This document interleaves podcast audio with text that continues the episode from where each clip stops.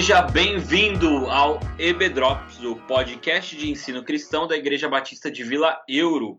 Eu sou o Lucas e toda verdadeira adoração resulta em verdadeira missão. Eu sou o André e nós somos a Bíblia que o mundo está lendo. Nós somos os sermões que o mundo está prestando atenção. Frase de Billy Graham. Olá pessoal, aqui é o Elder e, segundo Charles Spurgeon, todo cristão é um missionário ou um impostor. Isso aí, estamos bem representados aqui simplesmente por John Stott, Billy Graham e Charles Spurgeon. E tudo isso para falar sobre o tema desse nosso 12 episódio do EB Drops, que é Passando Adiante. E nesse contexto de Passando Adiante, nós vamos falar a respeito de evangelismo.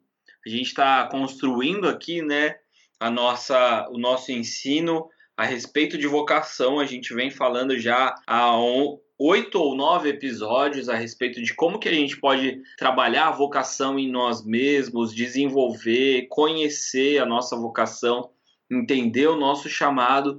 E agora a gente vai falar a respeito do objetivo principal, que é sempre o evangelismo, que é tornar o nome de Cristo conhecido. E para a gente começar aqui a aquecer os motores, eu queria conversar com vocês, Helder e André, da prática do evangelismo na igreja protestante aí nos últimos anos. O que, que vocês têm para falar a respeito de como que vem sendo feito o evangelismo evangélico nos últimos anos aqui, é, tanto no Brasil como no mundo? Uma prática muito comum, né? Que a gente tem, que é bem antigo. Eu lembro de ter participado quando eu era jovem, era faz aquele tempo. de faz Aí, tempo. Ah, agora você está falando lá da, ah, dos década, da década de 60, por aí. que era né? que era com o pastor Johnny Lee, um texano que veio aqui na nossa, na nossa igreja. A gente fazia né, o evangelismo de rua em rua, distribuindo folhetos, conversando com as pessoas, é, culto na praça, né? Então é um evangelismo que ainda existe hoje em dia, né? Mais raro, mas que era muito comum na, na minha infância, há pouco tempo atrás. Eu lembro, você falando, André, eu lembro ainda antes de vir para Vila Euro, então antes dos meus oito anos de idade, eu participando de um evangelismo é, aqui na Robert Kennedy, as pessoas iam de carro em carro dando um folhetinho e mais alguma outra coisa, e eu era o responsável para não ir de carro em carro, era uma criança, eu ficava segurando a faixa. Então era eu e um diácono da igreja adulto. Então a faixa ela ficava assim numa, numa transversal, né? Porque uhum. eu com 1,30m e o diácono adulto da igreja e aquela coisa meio bizarra, assim, tem até foto disso.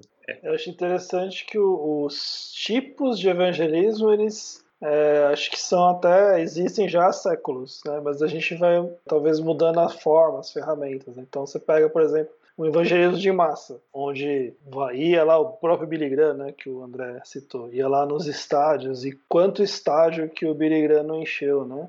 E, e hoje você vê muito pregadores e igrejas indo né, para veículos de massa que atingem massas ainda maiores. Né? Então, às vezes, um vídeo no YouTube atinge aí, sei lá, um milhão, dois milhões de pessoas. É, então, essa é uma outra forma também muito explorada e que a gente ainda pode explorar ainda melhor e encontrar ferramentas para potencializar ainda mais. Né?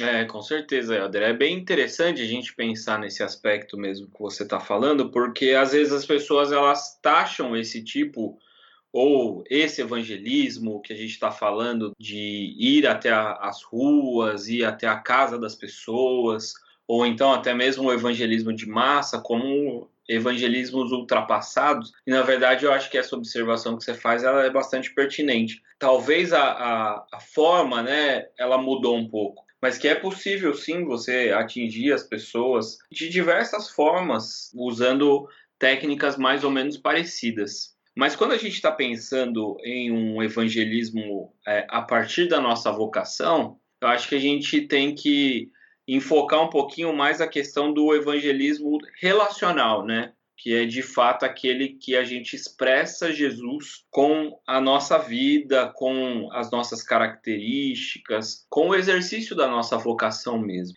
E aqui eu queria conversar com vocês e perguntar como que a gente começa então a trazer o evangelismo como uma característica. Né? A gente está falando de vocação e da nossa vocação sendo expressa através dos nossos dons, nossos talentos. E às vezes tem aquela pessoa que fala: ah, mas eu não tenho o dom, eu não tenho o talento do evangelismo, eu não sei falar com as pessoas. Então eu queria perguntar para vocês quais são aí alguns passos que a gente pode dar ou dicas que a gente pode dar para essas pessoas para elas começarem a trazer o evangelismo como algo que seja natural na existência delas. Então, assim, o cristão ele deve primeiro conhecer a Bíblia, ter bons fundamentos na Bíblia e ao pregar ou ao testemunhar, ele vai usar o versículo da Bíblia, mas ele não vai falar como está escrito no livro tal, porque muitas vezes a pessoa com quem ele está tendo interlocução nunca leu o livro tal. Né? E eu acho que é um erro, às vezes, de nós cristãos, quando a gente vai falar de Deus, vai falar do amor de Jesus, a gente começa a citar o versículo tal, o versículo tal, e a pessoa está. O que é um versículo? Né? Então, assim, Exatamente. você tem que conhecer a palavra, sim, porque ela vai ser o fundamento, mas como trabalhar a palavra na vida da pessoa para não se tornar aquilo que o, o autor estava falando, o John Stott, que você fica o crentão, tudo é, mas está escrito na Bíblia assim. E a pessoa fala, mas a Bíblia para mim é um livro, né? Ou seja, até a Bíblia se tornar uma regra de fé e prática na vida dele, eu sei que é a ação do Espírito Santo, mas como você vai agir? Porque assim, a gente tem que imaginar que os apóstolos não usavam a Bíblia.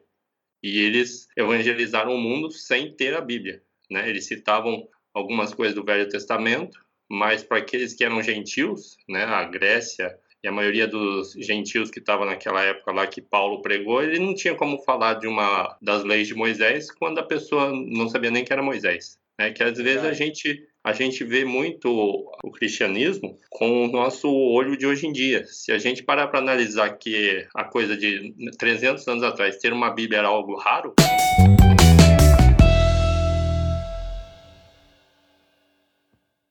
eu acho que é importantíssimo, de fato, a pessoa é, conhecer né, os conceitos bíblicos. Que acho que esse é um, um do, dos grandes pontos. Às vezes as pessoas elas reproduzem regras que aprenderam na igreja como uma forma de sistematizar a religião, e aí elas querem que os outros vivam pelas suas regras isso pode, isso não pode, isso não pode por causa disso, disso, isso tem que ser assim. E o mundo não tá não funciona mais já há muito tempo dessa forma. E essa eu acho que é uma das grandes dificuldades do cristianismo de contextualizar a sua pregação. Quando vocês estavam falando, eu lembrei de, e agora eu vou a fundo na lembrança aqui. É, o pessoal da Vila Euro talvez vai lembrar dos anos 90, pastor Humberto Aragão, ele, para quem né, não, não, estava na Vila Euro ou não conhece a Vila Euro, é, foi uma, uma, uma, conferência missionária que a Vila Euro fez nos anos. Bom, a Vila Euro fez durante muito tempo, essa foi no final dos anos 90, acredito que 98, ali mais ou menos. E foi um pastor da Operação Mobilização, que era o pastor Humberto Aragão. E, dentre outras tantas coisas, ele falou do navio Logos, que era um navio que viajava o mundo evangelizando e tal. E ele foi falar sobre estratégias de evangelismo, e na época se falava muito da janela 1040, né, que era aqueles países ali que não eram alcançados. E ele falava o seguinte: olha, nesses países, a principal estratégia de evangelismo que a gente trabalha é o evangelismo através da sua profissão. Então, assim, você não ia para aquele país como um missionário, você ia como um dentista, como um engenheiro, como um enfermeiro, como um professor, como o que quer que fosse. E na sua profissão você iria conviver com pessoas e nessa convivência, né, você obviamente são países fechados onde ser cristão é pena de morte, então você não vai ficar lá falando como o André falou do versículo, do não sei o quê, mas você vai viver, você vai falar das verdades, você vai realmente no seu relacionamento levar a palavra de Deus para aquelas vidas. Né? Então, isso não precisa só sair para um país onde você vai morrer, né? Caso você fale da palavra, mas no seu trabalho mesmo. O, Lucas mesmo, é, uma vez eu lembro que ele comentou, quando ele trabalhava na outra empresa ainda, falou, olha, eles não me pagam lá para ficar falando do evangelho, eles me pagam para ser o consultor de salário do RH. né? Mas na convivência ali eu posso sim ser luz, ser diferença, né? Trazer as verdades de Cristo para o meio daquelas pessoas que eu estou convivendo. É, eu acho que é bem interessante isso que o Humberto Aragão falou na década de 90, que é um conceito hoje que a gente chama em missão de BAN, né, que é em inglês, que é Business as Mission. E o que eu admiro nesses caras que vão para outros países ser missionários trabalhando, né? Então eles são é, transferidos pelas suas empresas, mas eles vão lá uma missão que é a missão de falar do amor de Cristo. É, essa intencionalidade que eu acho que é um, um, outro ponto, uma outra dica, né, que a gente tem para passar aqui para os ouvintes que é você de fato imaginar que a coisa mais importante que você tem para dividir com as pessoas não é o seu conhecimento técnico, não é a sua alegria, não é o seu jeito de ser, mas é o, o seu salvador, que pode ser o salvador delas, né? Então, a gente, quando a gente tem isso em mente, que a coisa mais importante que a outra pessoa pode receber está comigo, que é a salvação eterna, a gente encara de outra forma, né? Muito mais intencional. É, eu acho que, assim, quando você internaliza o cristianismo, né? Você se converteu ou você foi convertido pela ação do Espírito Santo, você tem que realmente dar frutos, né? E o fruto muitas vezes é a sua atitude, a sua ação, o seu caráter cristão, que muitas vezes você até então não tinha, né? Ou tinha, mas ele não tinha essa influência de uma mudança às vezes tão drástica, né, que o Espírito Santo faz na vida das pessoas. Então, eu falo isso pelo meu trabalho. Eu trabalhei 17 anos numa empresa. As atitudes que eu vi as pessoas tomarem, se você compactar com essas atitudes, você não vai ter diferença nenhuma. Agora, eu estou numa outra empresa, onde, novamente, algumas atitudes que os outros tomam, se você tomar também da mesma forma, novamente você não vai fazer diferença. Né? Então, é, eu acho que essa questão de você, muitas vezes, internalizar a Bíblia dentro de você é exatamente criar essa consciência de que você é diferente 24 horas por dia. Você não é cristão só quando você vai na igreja. E é interessante que quando há essa internalização que o André falou, é, essas coisas meio que acontecem naturalmente, né? Porque há um transformar realmente da, da palavra.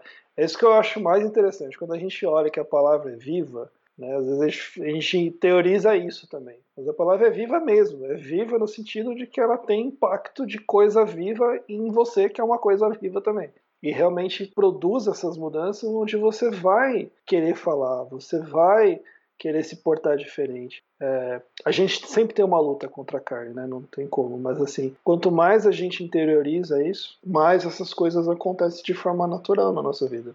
Com tudo isso que vocês falaram, é, realça aquilo que a gente falou no começo, né? Do compreender-se enquanto cristão. E assim, se você conhece verdadeiramente a palavra, se você estuda, se você tem um relacionamento verdadeiro com Cristo, que é vivo, ele tem um impacto em, em você que também é vivo, como o Elder falou, e a palavra que é viva, do Cristo vivo em você que é vivo, vai gerar vida. E aí as pessoas que estão ao seu redor, no trabalho, na sua casa, na sua família, elas vão ser impactadas pela vida que flui de você naturalmente. Não precisa ficar é, forçando e decorando as quatro leis espirituais e em seus passos o que faria Jesus e tantos outros métodos que têm sim tiveram a sua importância, mas nesse é, evangelismo relacional que a gente está propondo aqui, isso vai fluir naturalmente. E aí, quando as pessoas te perguntarem a respeito do que, que você acha sobre feminismo, o que, que você acha sobre política, o que, que você acha sobre aborto, o que, que você acha sobre todas essas questões difíceis, vai fluir naturalmente o evangelho de você. Você não precisa ficar se munindo de diversas respostas prontas e o próprio relacionamento vai acabar mostrando quem é o Cristo e as pessoas vão se, se sentir atraídas, porque ela, as pessoas são atraídas pela luz. Então eu acho que é muito importante a gente compreender-se enquanto cristão, cada dia viver, né, verdadeiramente o cristianismo.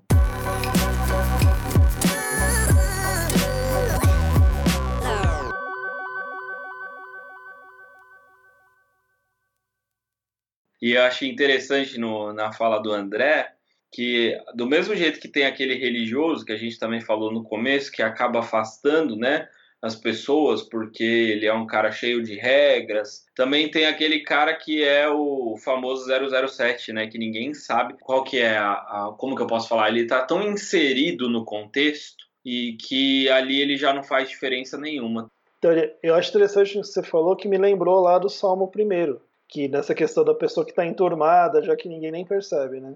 Que o Salmo primeiro ele mostra como isso que acontece, qual é o processo, né? Que é a pessoa que ela anda pelo conselho dos ímpios, né? então ela começa andando ali conforme as pessoas andam, ela para né, no caminho dos pecadores, o versículo continua, e aí no fim ela se assenta na roda dos escarnecedores. Ela começa o assentar-se é aquele negócio confortável, tipo, eu já estou totalmente ambientado com os escarnecedores, pronto para escarnecer junto. E é muito fácil, né, você partir do nível 007 para o nível do escarnecedor né? Porque você está tão ali preocupado em não ser o chatão, em não ser o diferentão, em não ser o que não vai rir da piada, o que não vai fazer a, o gracejo, que no fim das contas você já está é, misturado, já não faz diferença nenhuma. É, me lembrou também, né, um ensinamento de Jesus, né, Mateus 5:13, vós sois o sal da terra, mas se o sal se tornar insípido, com que há de restaurar-lhe o sabor? Para nada mais presta senão para ser lançado fora e ser pisado pelos homens. E aí eu vi há um tempo atrás uma frase que eu achei interessante, né? Seja o sal da terra, mas você não precisa ser o sal grosso, né? Ou seja, tem muitos que às vezes Isso é boa. Eles são aquele sal que ah, você é luz do mundo, mas você não é para cegar os outros, é para você mostrar o caminho. Que muitos cristãos exatamente são assim, é, fulano de tal está sofrendo porque ele fez isso e ele está assim, fazendo contra a vontade de Deus, mas a pessoa ainda não sabe o que é a vontade de Deus. Né? A pessoa às vezes nem sabe que existe um Deus e que Deus tem um propósito e uma vontade para a vida dela. Né? Então, às vezes, infelizmente, a gente encontra pessoas nos dois extremos, né? O 007 legalista, né? Exatamente. O André falando, eu lembrei de um livro que eu li já há muitos anos atrás, chamado Proibido Pessoas Perfeitas. O, o nome do autor é John Burke. E esse cara, né, o autor, ele conta do começo do livro que quando ele era jovem na universidade, ele era o, o pastorzinho da galera que evangelizava, falava para todo mundo. E um dia ele estava lá no, no refeitório é, conversando com um cara e aí ele teve a oportunidade de mostrar, é, de, de explanar, né? Mostrar todo o plano da salvação e falar. E a pessoa acompanhando ele e respondendo e interagindo com ele. E aí ele chegou e fez o apelo, né? Falou: Você gostaria de aceitar Jesus? E daí a pessoa falou: Não. Ele falou: Mas por que não, né? Tipo, você tá aqui, você ouviu, você entendeu? Ele falou: Não, eu, eu ouvi, eu entendi, eu entendi que é pecado e eu entendi que Jesus veio para retirar o pecado. Ele falou: Então por que, que você não quer aceitar Jesus? Daí o cara falou: Porque eu não quero ser como você. Eita! E aí aquela frase. Ai, minha canela. Pesado.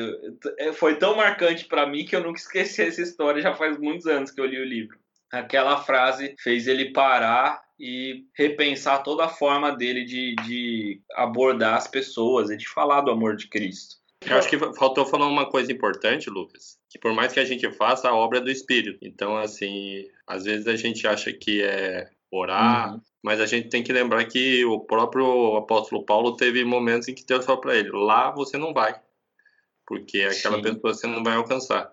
Né? Ele próprio ele teve deu testemunho, eu não lembro agora, acho que é Félix, né? Caio Félix, e ele falou: por pouco não me convence a ser cristão. E aí Paulo fala que se ele pudesse até as correntes se, se tornassem cristãs. E o cara ouviu a pregação de Paulo e não se converteu aparentemente. Ou seja, a gente pode fazer, a gente pode pintar o set, dar pirueta, mas tem que sempre ter a confiança que é o Espírito Santo que tem que agir.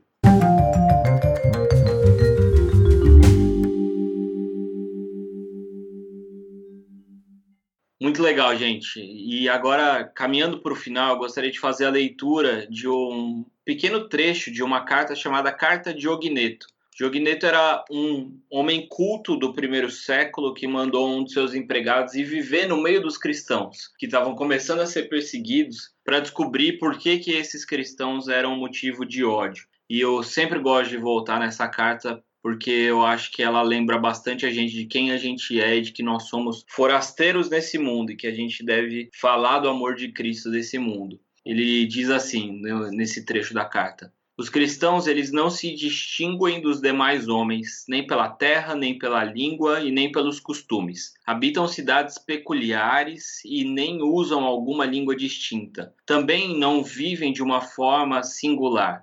Eles habitam pátrias próprias, mas como peregrinos. Participam de tudo como cidadãos e tudo sofrem como estrangeiros. Toda terra estrangeira é para eles uma pátria, e toda pátria uma terra estrangeira casam como todos e geram filhos, mas não abandonam a violência os recém-nascidos. Servem-se da mesma mesa, mas não do mesmo leito. Encontram-se na carne, mas não vivem segundo a carne. Moram na terra e são regidos pelo céu. Obedecem às leis estabelecidas e superam as leis com as próprias vidas. Amam todos e por todos são perseguidos. Não são reconhecidos, mas são condenados à morte são condenados à morte e ganham a vida. São pobres, mas enriquecem muita gente. De tudo carecem, mas em tudo abundam. São desonrados e nas desonras são glorificados. Injuriados, são também justificados. Insultados, bendizem. Ultrajados, prestam as devidas honras. Fazendo bem, são punidos como maus. Fustigados, alegram-se como se recebessem a vida são hostilizados pelos judeus como estrangeiros, são perseguidos pelos gregos, e os que os odeiam não sabem dizer a causa do ódio. Acho que esse é o nosso chamado, sermos sal da terra e luz do mundo.